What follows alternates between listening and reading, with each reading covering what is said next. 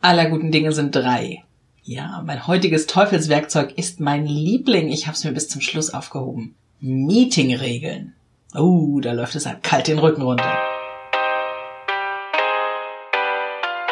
Willkommen zum Chancenfinder Podcast, dem Podcast rund um Veränderungen in Unternehmen von und mit Stefanie Selmer. Hallo und herzlich willkommen. Hier ist die letzte Podcast-Folge für 2019 und ich beende heute diesen kurzen Dreiteiler Teufelswerkzeuge. Und zwar mit meinem ganz persönlichen Teufelswerkzeug Oberhammer, den Meetingregeln.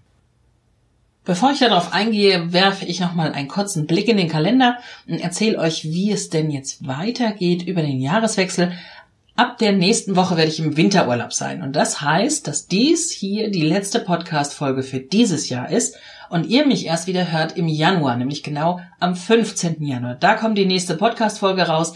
Ich habe mir schon eine ganze Menge spannender Themen überlegt und habe mir auch schon ein paar spannende Interviewgäste dazu geladen. Also seid gespannt, im nächsten Jahr geht's mit neuen Themen weiter und natürlich immer der Aufruf, auch wenn ich jetzt für den Anfang des Jahres schon Interviewgäste habe, wenn du jemand bist oder jemanden kennst, der durch Veränderungen im Unternehmen gegangen ist, dann melde dich doch bitte, erzähl mir davon. Ich freue mich immer über spannende Interviewgäste hier.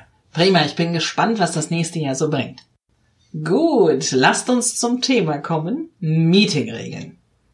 Es ist ja für mich tatsächlich ein Graus. Ich komme zu einem neuen Kunden und ich weiß noch nicht wirklich, wie das Unternehmen tickt. Auch wenn man so von Anfang schon mal so ein Gefühl dafür hat. Irgendwann hat man ja dieses Bauchgefühl entwickelt und weiß so ungefähr, in welche Richtung das geht. Aber spätestens, wenn ich in den Meetingraum komme, in dem wir unsere erste Besprechung haben, dann weiß ich ganz genau, was da los ist. Denn in den meisten Besprechungsräumen hängt irgendwo ein gedrucktes Poster oder einfach ein gemaltes Flipchart mit Meetingregeln. Ja, da stehen dann so Sachen drauf wie erstens, wir kommen immer pünktlich, zweitens, wir starten immer pünktlich, drittens, wir enden pünktlich. Also all diese Dinge, die man mit ein bisschen gesunden Menschenverstand für ganz selbstverständlich erachtet, die aber in kaum einem Meeting durchgehalten werden. Es geht dann meist fröhlich weiter mit Dingen wie wir begegnen einander wertschätzend und auf Augenhöhe, wir lassen einander ausreden, wir committen uns zu dem Ergebnis, was wir getroffen haben und lauter Dinge in diese Richtung. Und ich kann schon beinahe hören, wie er mit den Augen rollt, weil ihr ja alle diese Poster kennt. Ich meine, jeder von uns hat schon mal in irgendeinem Unternehmen gesessen, in dem genau so ein Poster an der Wand hängt oder gerade noch auf dem Flipchart klemmt. Und nur mal so unter uns, äh, hat das schon mal was gebracht? Wer von euch hat denn schon mal in einem Meeting gesessen, zusammen in einem Raum mit einem solchen Poster und plötzlich springt jemand auf, hechtet zum Poster, tippt auf Regel Nummer 5 und sagt, hey Leute, wir haben uns als Regel gesetzt, dass unser Meeting pünktlich enden soll, wir müssen jetzt aufhören. Äh, nee. Mein persönliches Meeting-Regel-Highlight ist ja das, wenn ganz zu Anfang eines Meetings alle Teilnehmer ihr Handy abgeben müssen und dann wird das auf eine, werden die auf einen Schrank gelegt, damit da bloß keiner mehr drauf guckt. Oh, meine Güte, in jeder Grundschule würden die Eltern auf die Barrikaden gehen. Jetzt muss ich aufpassen, dass ich nicht anfange zu lachen. Wir stecken mitten in Digitalisierung. Wie sollen denn unsere Kinder lernen, mit den neuen Medien zu arbeiten? Oh, ja, das habe ich noch ganz gut hingekriegt. Und man glaubt tatsächlich, dass man Managern, Führungskräften, erwachsenen, gestandenen Menschen das Handy abnehmen kann? Aber warum gibt es denn dann solche Poster? Ja, weil natürlich viel Zeit und viel Geld in irgendwelchen Meetings verbrannt wird, in denen die Leute nur damit beschäftigt sind, ihre Geweihe zu polieren und aus denen sie hinten herausgehen und sich mit den Entscheidungen, die da getroffen wurden, nicht committen können. Das heißt, sie stellen hinterher wieder alles in Frage. Die Zeit, die man im Meeting gesessen hat, gehört dann einfach in die Tonne. Und dann hat sich initial mal ein Schlaumeier gefragt, was müssen wir denn tun, damit unsere Meetings effizienter werden? Und der kam natürlich auch ganz schnell auf so Sachen wie, wir müssen pünktlich starten. Und genau hier kommen wir auf den Kern des Problems. Da hat er nämlich aufgehört zu denken. Der hat sich überlegt, Mensch, was müssen die anderen machen?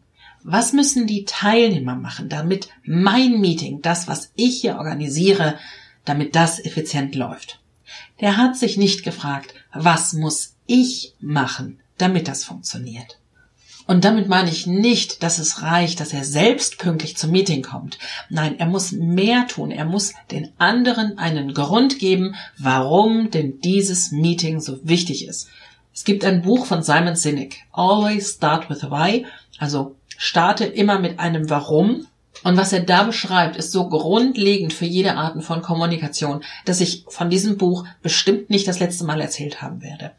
Er sagt nämlich viele, äh, also er benennt den Golden Circle, so nennt er das, und äh, ich gehe nur ganz kurz darauf ein. Er sagt, ganz außen in dem äußersten Ring äh, ist das Was, was möchte man von jemandem, das ist die eigentliche Kommunikation, die stattfindet, was tue ich, was möchte ich, was brauche ich? Und so weiter. Und der Kern der eigentlichen Nachricht sollte sein, warum. Und das ist auch der Kern dieses Kreises. Aber da kommen viele Kommunikationen gar nicht an. Auf dieses Warum. Warum tue ich etwas?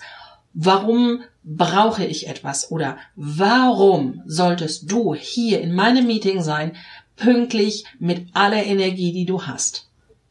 Jetzt werden einige ganz zu Recht sagen, wenn ich jetzt alle meine Botschaften nach diesem Warum formulieren möchte, dann muss ich einen ganzen Text schreiben. Dann ist es ein ganzes Buch voller Meetingregeln in Anführungsstrichen und nicht einfach nur ein Poster. Sollte es denn nicht reichen, wenn man diese Stichpunkte einfach auf ein Poster bringt und wir die Meetingregeln so aufhängen, wie es vorher schon gewesen ist?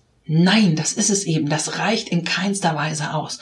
Heute sind es Befehle, die wir erteilen. Wir holen die Leute nicht auf unsere Seite. Wir sagen ihnen nicht, warum sie etwas tun müssen, sondern nur, dass sie etwas tun müssen. Das reicht einfach nicht aus.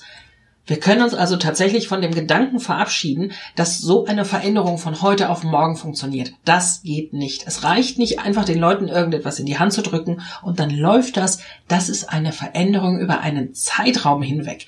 Denn das ist eine Änderung der Haltung.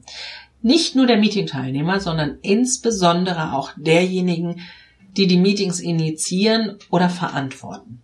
Also bitte runter mit den Meetingriegelpostern. Die bringen nichts. Ein Poster mit Meetingregeln ist für die Teilnehmer das, was für den Handwerker eine kaputte Badezimmerfliese ist. Nicht schlimm, das guckt sich weg.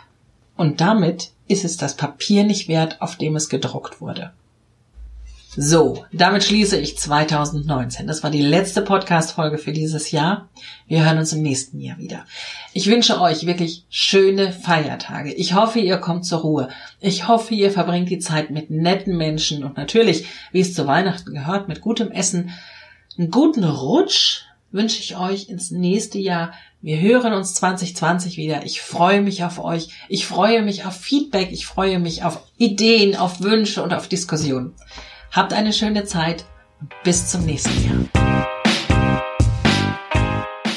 Vielen Dank, dass du wieder dabei warst. Ich hoffe, dir hat die Folge gefallen und du hast ein paar wertvolle Impulse gefunden. Du willst selbst einmal Interviewgast in meinem Podcast sein? Kennst jemanden, der das unbedingt sein muss, weil er etwas zu Veränderungen in Unternehmen zu sagen hat? Oder du hast einfach eine Frage, Input oder Feedback? Dann schreib mir am besten eine E-Mail an podcast.stephanieselmer.com. Vielen Dank schon jetzt und bis bald.